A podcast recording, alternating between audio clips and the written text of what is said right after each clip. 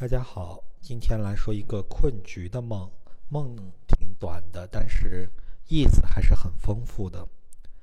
今天我做了一个梦，带着一个男孩，九岁左右，被坏人放到集中营里，跟坏人中的善良者周旋，去看了孩子，安慰他要镇定，要更强壮。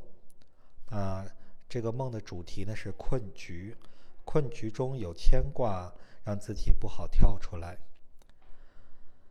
那换成通俗语言的话呢，就是说内心呢有不被自己认可的一面，就是那个坏人；还有呢弱小需要关心的一面，就是小男孩一样的自己。自己内心起了冲突，这时候呢就会让内心处于不稳定和悲观负面的状态，就是梦中那个集中营。那最近自己一直在尝试成长，一方面接触自己不认可的一面。一方面鼓励弱小的自己镇定坚强，快快长大，在困局中成长。那这就是自己的梦了。整体来说呢，是一个成长的梦。那可能呢，这时候现实中就会对应着梦中的这些事情，因为内心世界和现实世界是相互呼应的。如果不了解自己的内心世界，现实世界呢就会反复发生。内心世界类似的事情，让自己来了解自己内心世界。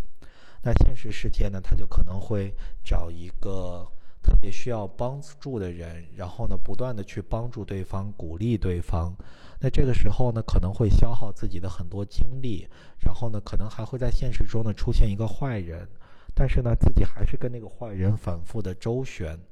那呢，这些都是对应梦中的这样的自己的内心世界的，所以呢，看清内心世界是有助于现实中过得更好的，因为就没有必要再跟那些坏人啊、小男孩去纠缠了，因为那些呢都是内心中另一个自己的替身。